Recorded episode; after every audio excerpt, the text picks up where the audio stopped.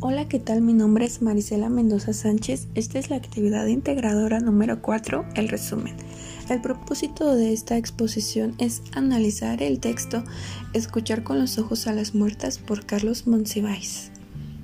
Escrito con tinta roja. Siempre se ha peleado por una igualdad entre hombres y mujeres en todos los ámbitos dentro de una sociedad. Sin embargo, el machismo es lo que prevalece. Los crímenes hacia las mujeres de odio año con año están dentro de las cifras mundiales. En el caso de las muertes de Juárez, sus agresores contaron con una vil impunidad, donde más que psicópatas se percibe un fenómeno en los procesos judiciales, los gobernadores, los procuradores de justicia y la fiscalía, que se muestran ajenos a la situación, ya que no muestran los avances de las investigaciones y las obstaculizan.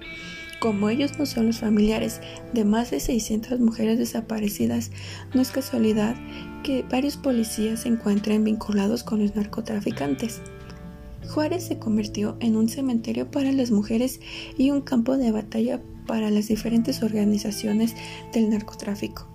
Al ser frontera es una gran plaza para la distribución de drogas y diversos actos ilícitos. Los grupos de feministas están conformados por madres, hermanas y familiares de cada una de las mujeres que fueron asesinadas, violadas y se encuentran desaparecidas. Cansadas de un maltrato de las autoridades, la falta de información y actuación de las mismas, ellas comenzaron a buscar por su propia cuenta y exigiendo justicia.